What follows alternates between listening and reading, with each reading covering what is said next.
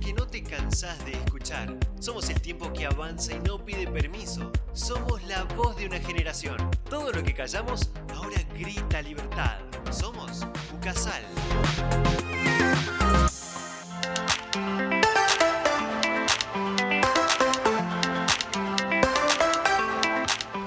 Hola, muy bienvenidos a una nueva edición de Somos Ucasal. Mi nombre es Carolina Pérez y estamos acá junto a Beatriz Guzmán, Titi, que le decimos, y vamos a acompañarlos en un nuevo programa para compartir nuevas experiencias de la vida.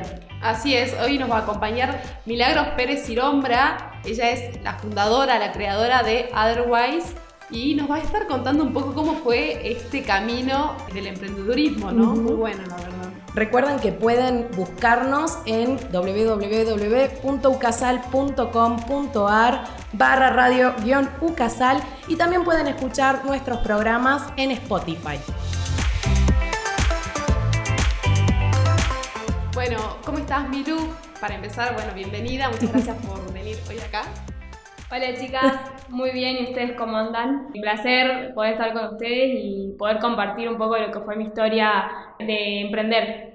Es muy chica, Milu. Sí. ¿Cuántos años tenés? 23. 23 y ya se podría decir que es toda una emprendedora de Y además- renombre acá en Salta. Y además ingeniera, porque se acaba de recibir acá también en la universidad de ingeniera industrial. Industrial. Partidazo. Sí, increíble. Así que bueno, para comenzar, ¿cómo fue que empezaste con Otherwise?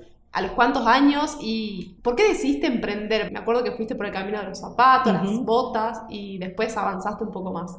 Bueno, yo cuando decidí comenzar ya tenía como en el alma un poco de, de lo que era emprender, me gustaba mucho lo que era emprender, vender, todo lo que es atender y cuando decidí fue cuando terminé el colegio a los 17 años. Antes de irme a Bariloche fue una decisión porque buscaba zapatos en Salta y yo cuando me di cuenta que necesitaba zapatos era una semana antes de viajar Así que tuve que comprarme unos zapatos que no me gustaban y dije, ¿cómo puede ser que en Salta no vendan unos zapatos y todo sea tener que pedir en Buenos Aires? Y bueno, vi como una oportunidad, más que también me gustaba. Lo que sí, bueno, cuando comencé no tenía ahorros, no tenía absolutamente nada y nada, tenía que ver cómo hacer, porque encima empezar a vender zapatos es como una inversión demasiado grande, porque cuando vos compras te piden la curva de zapatos que son todos los talles. Y los zapatos son bastante caros a comparación de por ahí emprender en otra cosa, entonces necesitas tener un capital inicial para poder empezar. Yo no sabía cómo iba a hacer, solo sabía que lo quería hacer y que de alguna manera iba a buscar la forma. Eh, empecé como hablando con mis amigas, che, ¿qué les parece? No sé si me apoyaban o no, mi familia. Por ahí mi familia al principio no me apoyó mucho porque, nada, les parecía como una idea medio, pero ¿cómo lo vas a vender? Claro. ¿Cómo vas a hacer? No era todavía el boom de las redes sociales, o sea, sí, pero no como hoy en día que hoy emprendés y tenés que estar en Instagram. En ese momento se usaba Instagram, pero no como hoy. Claro. Entonces, no era una herramienta de, de vender, de venta, digamos, de venta. claro. O sea, si bien yo ya tenía el local físico, era en Granburg y no era un paso, entonces como que no iba a conseguir clientes que estén caminando por ahí y digan, bueno, voy a comprar porque lo vi, sino que necesitaba alguna otra vidriera que sea como Instagram, tipo otra red, Ujú, red claro. social. Bueno, al principio cuando yo le comenté a mis papás, les pareció una idea medio loca porque no tenía nada, o sea, no, o sea, solo tenía el local y no tenía para invertir ni nada. Y bueno, esas cosas que se dan de la vida, una vez había viajado a Buenos Aires con mis papás, estaba comprando en una tienda y el chico dice, bueno, agenda este número que vendemos por mayor zapatos. Mirá Yo dije, bueno, o sea, fue como que esas cosas que se van dando Sí, sí. y cuando ingreso a su Instagram, digo, ah, mira estos modelos, estaban buenísimos. En ese momento eran la última moda. O sea, yo me acuerdo de los modelos y me dio por qué se usaba eso. Eran unos con flecos. Eran re armatostes. Eran re acuerdo, armatoste. O sea, lo que se usa hoy nada que ver. Sí. Y bueno, y le pregunté a mis amigas antes, hice como el boca a boca, che, ¿ustedes lo comprarían para saber si había gente que de verdad compraría eso? Y todas mías sí, me encanta, encima no los encuentro en Salta, no los, encuent- no los encontraba, entonces dije, bueno, me mando. Tipo, yo muy aguerrida dije, ya está, que sea lo que sea. Total, soy chica, si me va mal, bueno, me fue mal, no pasa nada, una experiencia más. Y empecé, lo peor fue poner el nombre, porque no sabía qué poner, o sea, dije, Qué claro, ¿qué pongo? Porque por ahí yo más o menos algo de marketing sé y decía, tiene que ser un nombre corto y fácil. Sí. lo, lo que no elegí, digamos. ¿Cómo se dice? Otherwise? Otherwise. Y todo el mundo le dice other. Eh, al principio me decían, ese que se, es en inglés, no sé qué. Y, yo- y es otherwise. Encima es alta en una ciudad como conservadora y Claro. poner un nombre en inglés ya es como innovador, Sí, digamos. es verdad. Claro, sí, y que lo nombren era como que al principio yo sentía que la gente, como no me conocían tanto, no se identificaban con el nombre. No es como decir, bueno, me voy a comprar a, no sé, algo Claro, así era como, más "Ah, fácil. sí. que te sale más fácil. Si no Sí. era como, bueno, donde venden zapatos, o de Milu, o, o me conocían porque era a mí. Y en un momento me agarró, sí, crisis por el nombre, porque dije, Lo cambio. Ah. claro. Claro, ¿cuál es la lo cambio. identidad de mi empresa? De la marca. De tu Y- marca. Y bueno, elegí Always porque me puse a buscar palabras en internet y cuando vi lo que significaba me, me llegó mucho porque Otherwise significa de otra manera.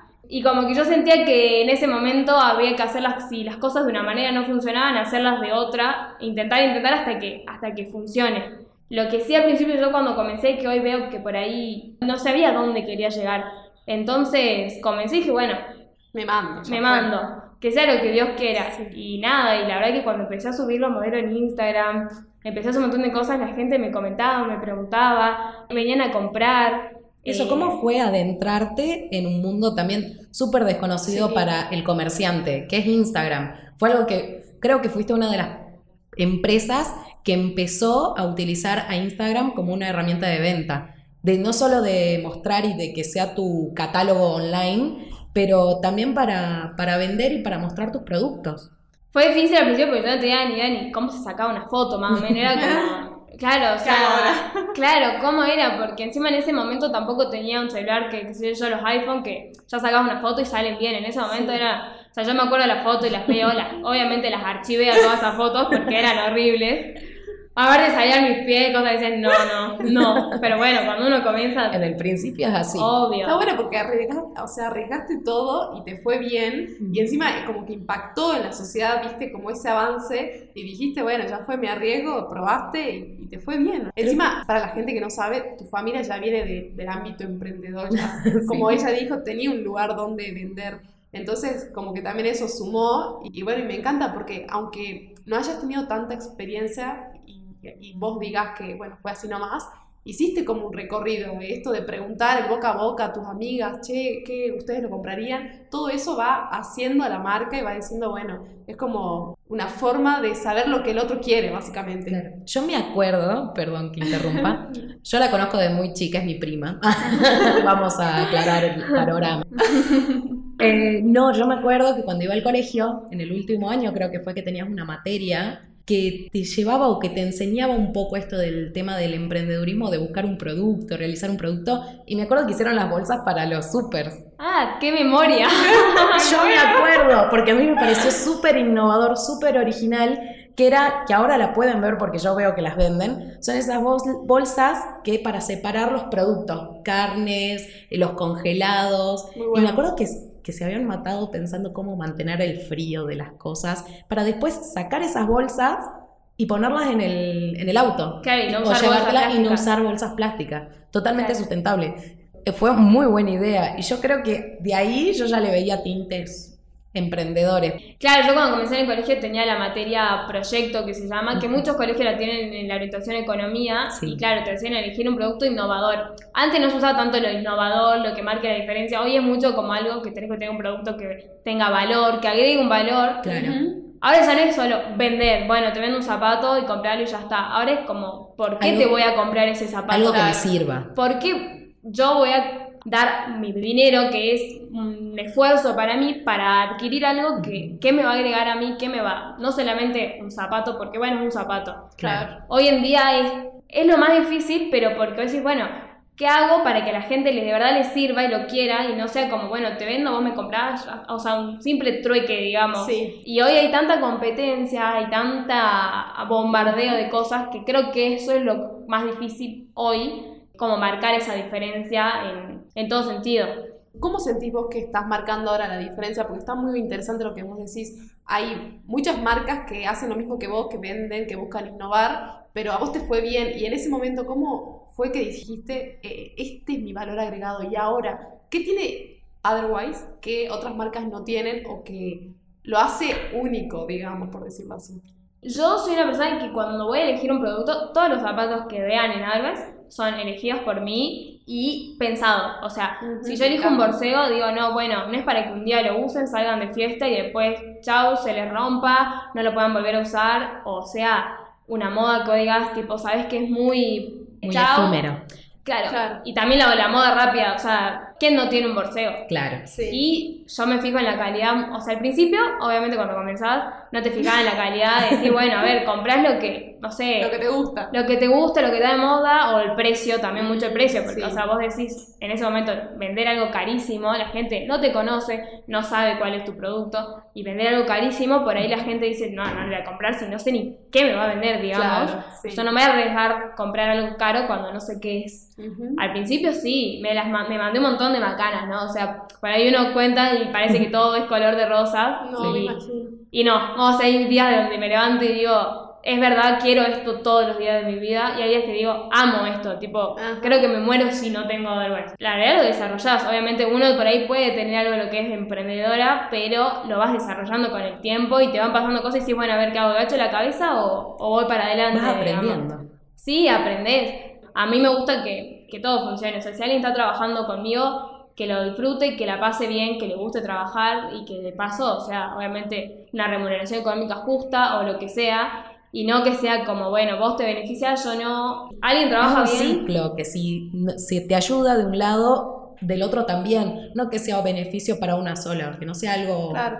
de un lado. Claro, Aparte, tampoco eso. se hubiera hecho tan conocido. Vos tenés más de 29.000 seguidores en Instagram. No se hubiera hecho tan conocido si no les serviría, si no es algo que lo puedes usar o si se te rompe al día siguiente, como te dejo de seguir y no lo uso, no vendo y hablo mal de vos, digamos. Claro. Entonces, como que está bueno. Y eso, ¿cómo aprendiste a, a sobrellevar también las- los altibajos, digamos, las dificultades? El famoso hate, porque es una marca reconocida. Y vos también te mostrás, ¿no? Como Milu.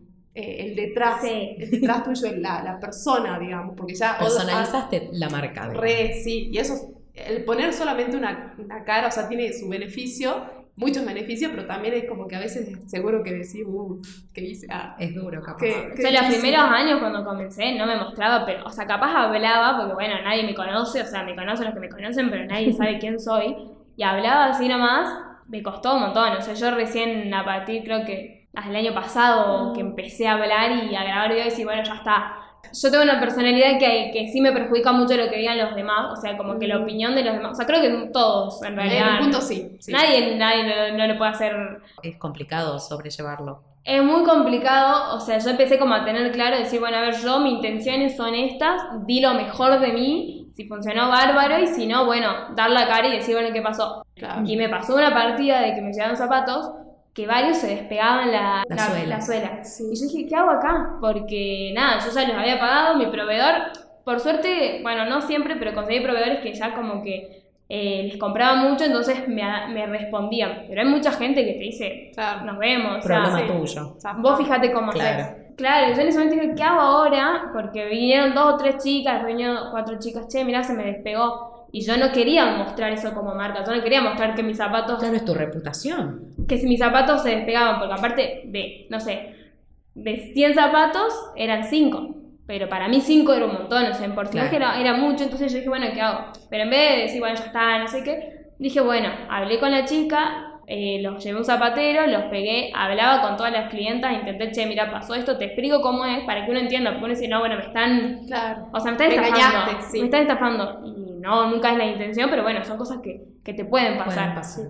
Y está bueno aclarar esto, ¿no? Porque la reputación en una marca, cualquiera sea, es súper importante porque el esfuerzo que hay detrás, eso no se ve tanto, eh, salvo que lo mostré mucho por redes sociales, pero así todo no se llega a conocer bien. Y en, un- en un solo momento se puede caer abajo todo y encima el boca a boca que te ayudó al principio también te puede perjudicar en algún momento. Entonces está buenísimo que des respuesta. Eso lo he hecho vos, explicarle qué pasa, y Claro. llevarlo y pegarlo, digamos, ya eso habla muy bien de tu marca. Es muy valorable, digamos, porque supiste cómo reaccionar de alguna manera y de la cual tuvo buena respuesta. digamos. Claro. Claro, yo supongo que no todas lo habrán entendido al principio. O sea, la mi idea fue que lo entiendan, o sea, explicarlo y dar una solución, pero bueno, no sé si todo el mundo tiene por ahí la empatía o la, o la decir, bueno, che, está bien, o capaz sea, no todos te lo, te lo comprenden, digamos. Siempre piensan lo peor en un principio. o Uno piensa en uno mismo, ¿viste? También. O por ahí el argentino, o sea, creo que el argentino eh, tiende, no sé no decir la palabra, a, a cagar a- al, al otro, ¿viste? Sí, Como claro. que yo cada vez que compraba zapatos era más o menos pasar foto de tu DNI, tu coso, porque yo te transfiero, porque aparte vos compras, por ejemplo, en Buenos Aires, y vos no sabés a quién estás comprando, o sea, podés saber Claro. Yo soy encima la persona más confianzuda del mundo, o sea, si yo vi tu perfil de de cosas y veo que está mal en el zapato y vos me dijiste, no entiendo por qué me mentiría, pero Claro. obviamente que ya me di varias veces, entonces dije, no, bueno, tomo más recaudos, pero sí te pasa de que, qué sé yo, compraste 30 zapatos y te mandaron 29. Y Claro. un zapato hace la diferencia, más cuando sos emprendedor. O sea, capaz si sos una empresa, un zapato no te modifica eh, la economía de tu empresa, pero, pero emprendedor te Claro. fijas hasta si vino bien, si no vino rayado, si no vino esto, y qué te pasa, porque por ahí te mandan un... Y hay gente que se borra, me pasó una vez en el correo que se me perdieron como 30 pares de zapatos, Es y el muchísimo. correo borrado, o sea, ah, no, ni, No es mi ni, problema, No es claro. mi problema, vos fijate, digamos. Claro, Eh, son dificultades diarias que te van perjudicando, por decirlo así.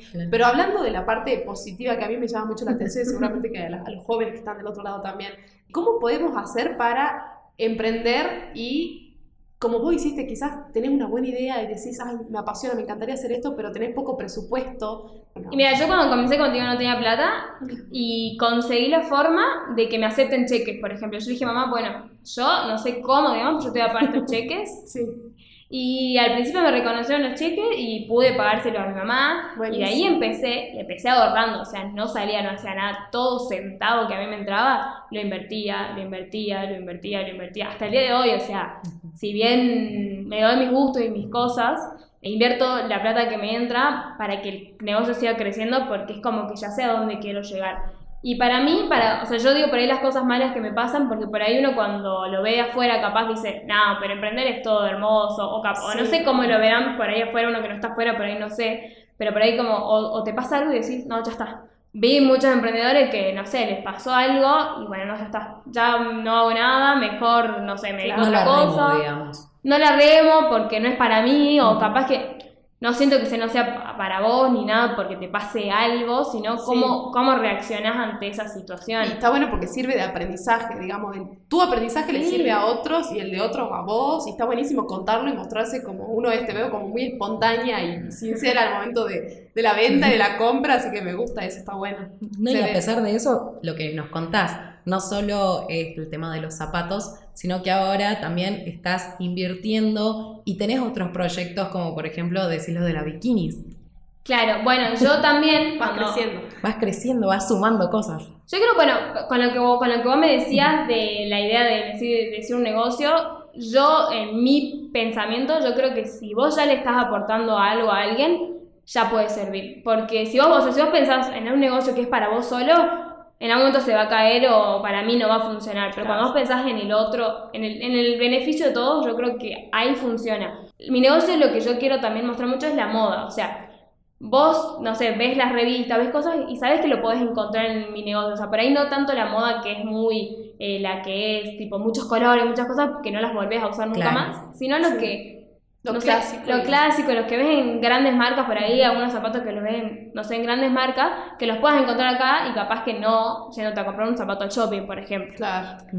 Con el tema de las bikinis, cuando yo comencé, compraba en Buenos Aires y cuando empecé a comprar en Buenos Aires, como que las bikinis que vendían siempre tenían algo que a las clientas, por lo menos de Santa, como decís que son más conservadoras, no les gustaba. Eran muy colales, al costado se ataban, los corpiños no te agarraban bien, eh, como que yo empecé a analizar esa situación y ver que cuando venían a comprar, che, divina el destampado, divino color, pero hasta un macho yo no me la pongo ni, ni, ni, ni loca, digamos. Este corpiño a mí, listo, hermoso, pero la- no le, o sea, venía una chica de, 20 de 30 años y decía, yo no me lo pongo ni ahí, digamos. Sí. Entonces empecé como a observar mucho cómo, cómo actuaba la gente frente a eso, cómo, cómo lo veía y dije, bueno, me empecé a fabricar bikinis. Cuando, cuando comento, porque yo no sabía ni coser, o sea, no sé coser, digamos. Claro. Le digo a mi mamá, Chema, porque mi mamá sabe coser. Ah. Me dijo, bikinis y ropa interior es difícil, porque tiene muchos detalles y muchas cosas. Pero ahí uno dice, ¿por qué es tan caro una bikini si lleva tan poca tela? El problema de la bikini es la hora de la fabricación, el corte de la tela, cómo se, la tela se mueve mucho al Eso, cortarla. la tela no es muy, muy Estable. accesible, digamos, muy estable, sí. Entonces vos la cortás y se te mueve. Entonces por ahí tenés muchos desperdicios si cortan mal la tela. Y también hay un montón de cuestiones técnicas de cómo tiene que ir el hilo de la tela. Bueno, un montón de cosas que yo las aprendí sin saber nada. O sea, a lo que voy también es que uno por ahí dice, no, pero no conozco el tema. Es mucha fuerza de voluntad, pero es, es mucha constancia lo que Es estás hablando. Creo que todo lo que me- nos estás contando de tu experiencia y de lo que de todos los pasos que vas dando y los objetivos que te estás poniendo, es mucha constancia, mucho coraje, porque no todo el mundo cae y se da esos altibajos y sigue. Así que es buenísimo. Claro, adelante. Vamos por esa bikini. No, y aparte me encanta. Yo lo que busco en una bikini, lo que vos decías, es la comodidad. Yo sentirme cómoda, sentirme linda y también lo clásico, así que ya voy a pasar para ver. Ah, bueno. Tenés acá una. Ah, Claro, entonces cuando me pasó eso yo dije, bueno, voy a ver de fabricarlas y empecé a averiguar, o sea, no conocía de talleres, no conocía ni de telas, o sea, no sabía ni nada, absolutamente nada. Empecé a ver videos, empecé a investigar, empecé a preguntar, empecé tipo así y dije, bueno, y cuando empecé la primera vez que empecé a fabricar, como sí, como todo en la vida, no digo que me fue mal porque hubo muchas cosas buenas, sí. pero me pasó que me robaron tela. O sea, yo lo mando, yo dije, bueno, lo mandé a un cortador y yo también cuando estoy en ingeniería industrial, la ingeniería industrial es como que tiene mucho de procesos y cómo de negocio, Claro. tipo, cómo encarar el negocio, todas las partes del negocio, como que entonces yo lo veía así, como que dije, bueno, cortar, eh, coser esto, el otro proceso, Ujú. tiempo, en, en, en ingeniería estudias el, el método, el tiempo, cuánto dura, cuánto esto, todo muy perfecto, por así decirlo, cuando van a la realidad decís, ¿qué es esto? O sea, Claro. ¿qué, qué pasó acá, No digamos? se cumple para nada. No es lo que yo leí. no es lo que yo estudié. Claro. que estudié, digamos. Entonces, cuando empecé, eh, nada, busqué una modista y también le quise poner el lado innovador, hice bikinis reversibles, que yo no veía en ningún lado. En Buenos Aires no vi en ningún lado. Las reversibles son las que podés usar de los dos, De los dos tiene dos colores, sí. digamos. Sí, sí, muy bueno. Y eso para mí fue el valor agregado que tuvieron las bikinis cuando las hice. Lo que me pasó fue que cuando me cortan la tela, el molde estaba mal hecho, la modelista nunca se dio cuenta que estaba mal, el cortador hizo su trabajo, cortó y cortó mal, digamos. Claro. Y yo como que cuando cortó dije, ¿qué es esto? O sea, era una, una No bikini. tiene forma. Claro. Dos triángulos y una tira. Claro, no, no. En realidad la que era era como un top, esos top como bandó, Sí. Ah, claro. eran así de cortitos. Ay, o sea, no, no. llegaban a... O sea, no mi objetivo nada. que era Igual, tapar... ojo, eso también se reusa, ¿no? La moda de Ahora se está veces, usando. Sí. Podés reutilizar las que estaban hechas antes. Claro, ahora. Sí. Claro, re, porque bueno, por ejemplo, yo vi muchas de, eh, como Tini que, que suben y las bikinis son ínfimas, Claro, pero sí. bueno. Sí, sí. Tini. claro. O ¿No sea, pasa? no, no soy, no, creo que nadie es Tini, digamos, así que bueno. Pero bueno, me pasó esa, de decir que yo estaba muy pendiente, entonces lo vi a tiempo y dije, che, pará, no cortas más, que esto está mal. Y le busqué la solución, bueno, en vez de ponerlo en la parte de adelante, esas tiras las pones atrás, total atrás no hace falta tapar nada. Claro. Intenté solucionar Claro. algunas, se solucionaron, otras no se solucionaron, pero fue menos grave de lo que en ese momento que cuando me dicen, che, cortamos mal, yo dije, que Ah, aparte, que el mundo. aparte, no, aparte de eso, es como que uno invierte no solamente plata, sino mucho tiempo, Tiempo. esfuerzo, dedicación. Entonces, cuando algo sale mal, decís, che, ¿qué, mucho qué- agotamiento. mucho Ay, sí. mental. Y decís, tipo, todos mis ahorros a la basura, porque son todos tus ahorros, to- o sea, es peso por peso que vos fuiste juntando, no es que te vino de arriba y decís, bueno, listo, si pierdo X plata Claro, no pasa nada. No, Claro. es todo, tipo, yo veo un peso y veo esfuerzo para mí, desde Claro. mi parte. O sea, Sí. bueno, para todo el mundo, en realidad, todo el mundo que Sí. trabaja, Y más acá en Argentina que. que te cuesta todo. Exacto. Entonces no es que vos decís, che, un peso, ah, bueno, no pasa nada. Todo lo relacionás con el esfuerzo que vos hiciste, tiempo que le dedicaste. Y bueno, y después cuando le digo, che, bueno, listo, no me cortes más, me llevo las telas. Yo las había medido las telas antes de, Sí. de entregárselas, como para controlar. Cuando las mío me faltaban como 15 metros de tela. Ah, no, O un sea, no. y la tela es importada de Brasil la que traigo. O sea, Ah. me la venden en Buenos Aires, pero la traen de Brasil. Entonces Claro. era con el dólar, digamos. Literalmente Sí. es precio dólar. Carísima, digamos. O sea, es una inversión muy alta. Entonces, como que dije, 15 metros es una locura, es un montón. Entonces lo llamo al chico y le digo, che, mira, me pasó que me falta esto. Ay, sí, creo que tengo una bolsa acá. Aparte. Es como que si pasaba, pasaba, ¿viste? No- por supuesto, que también es la viveza argentina, que te Sí, digo. re. Es la Sí. viveza argentina, si pasa, pasa. Aparte la tela viene en rollo y vos la tenés que cortar para que quede en una bolsa. O sea, no es que, Claro, no es que. es que vienen muchas salió. bolsas y quedó una bolsa tirada. Nada, me la devolvió obviamente, un par de metros obviamente que no estaban, porque es un medio difícil controlar todo eso. Sí. Pero bueno, ahí como que, no sé, en otro momento hubiese dicho, no, bueno, ya está bajo el brazo, no hago bikini porque esto es imposible. Y cuando me las cosía la chica también, por ahí tenía una tira un poco más larga que la otra, o algunas cosas que no soy perfeccionista, pero que voy a decir, Se bueno, notaba, sí. quiero No, si que querés dar algo de calidad, es también tu No va con lo reputación que- y es la visión que vos querés. Claro, no dar, es lo que yo digamos. quiero mostrar, entonces si vos no que lo que lo querés mostrar, entonces como que obviamente que vas a mole, o sea, te vas a, le vas a poner... Pero bueno, al principio así, el año pasado, hasta el año pasado me pasó. Ah, y también me pasó con el tiempo. Me las entregaron tarde, pero no fue culpa mía porque yo no sabía de que las marcas hacen una temporada, o sea, La temporada, temporada antes. antes, O sí. sea, ahora en verano, o sea, ahora que es verano, empiezan a hacer invierno. Invierno. Entonces no llegan con los tiempos. Aparte en Buenos Aires, la, fa- la fabricación, la producción es obviamente mucho más grande que acá, Sí. digamos. Es- entonces no Claro. pueden ellos improvisar y decir, bueno, che, en enero fabriquemos para... Para Milu. Para- claro, porque ella me dijo, digamos. Pero yo eso no tenía idea, o sea, ahora tiene lógica, pero en ese momento yo no tenía idea. Aparte porque todo lleva tiempo hasta que te llega la tela, hasta que te cortan, hasta que te hacen el molde y te lo probás.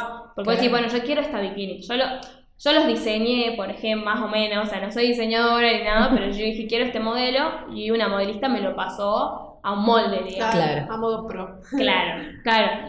Bueno, y el año pasado me las entregaron medio tarde y la, la, la fiaca de las bikinis es que vos puedes eh, octubre, noviembre, diciembre, enero y olvídate porque después ya no hay más verano, no hay más calor, digamos. Entonces, el año el anteaño pasado me las habían entregado, no sé, creo que en octubre empecé como a vender más o menos lo que me iban entregando, medio desordenado. Y el año pasado dije, bueno, lo hago con tiempo. Llevé todo al taller, ya tenía las pruebas de los moldes, ya estaba todo perfecto. Cuando entrego las telas en el taller, yo dije, bueno, ya está, mi trabajo ya acá terminó porque yo ya el taller se tenía que encargar. Claro. Sí. Y yo no tenía ganas de estar atrás del taller, che, hola, hola, cosiste, hiciste esto, hiciste lo otro. Yo Claro. dije, bueno, si es profesional la otra persona, Va a cumplir. lo va a cumplir. Ujú. Porque yo ya le había entregado todo, tipo hilos, todo, todo, todo lo que yo podía comprar, ya lo había hecho.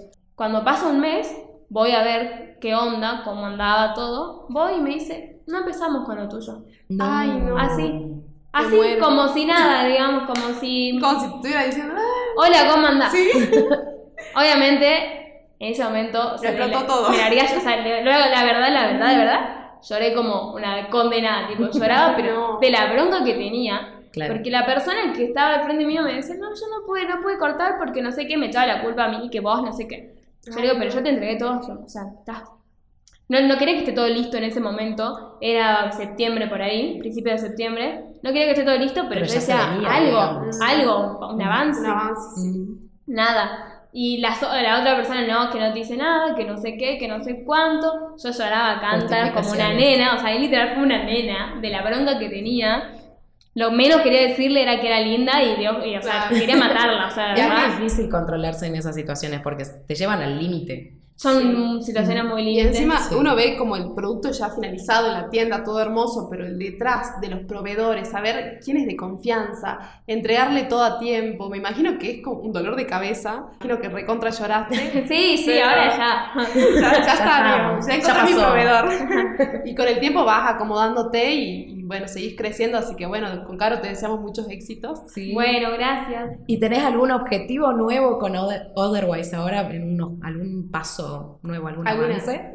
Y, y bueno, las bikinis ya ahora están. Sí. Estoy pensando el hasta como ya lo compartí mucho en las redes, estoy pensando mucho el packaging que va a estar buenísimo, que van a ser unas lonas tipo para la marca, Ay, qué lindo. para la pileta, para la playa, tipo como la como una toalla, ¿viste? Así. Ah, Claro, para para, para quedes. tomar sol, digamos. no, muy bueno. Qué idea. original. Claro, eso también estaba pensando, dije, Primicia. Bueno, Tener que renovar e innovar todo el tiempo es un trabajo mental de creatividad todo el tiempo. que, lleva tiempo, sí, Sí. totalmente. Pueden seguirte en las redes, Sí, pueden seguirte a vos como Milu Pérez en Instagram sí. y también pueden seguir a el emprendimiento de Milu que ya lo deben conocer, ya lo deben seguir que es ahora Otherwise Oficial guion bajo. Y también pueden seguirnos a nosotros en arroba somos su casal y también como ya dijimos pueden escucharnos en ucasal.edu.ar barra radio-ucasal. Tenemos que acortar ese Ay, tenemos radio acortar. casa, nos manda. Así que bueno, gracias por venir aquí hoy y bueno, y a todos los que están escuchando del otro lado, nos Gracias. encontramos en el, En el próximo Somos. Gracias por acompañarnos en un nuevo programa de Somos. No se olviden de seguirnos en Instagram para ver todas las novedades y mejorar en cada episodio. No dejen de escucharnos en Radio Ucasal y Spotify. Nos encontramos en el próximo Somos.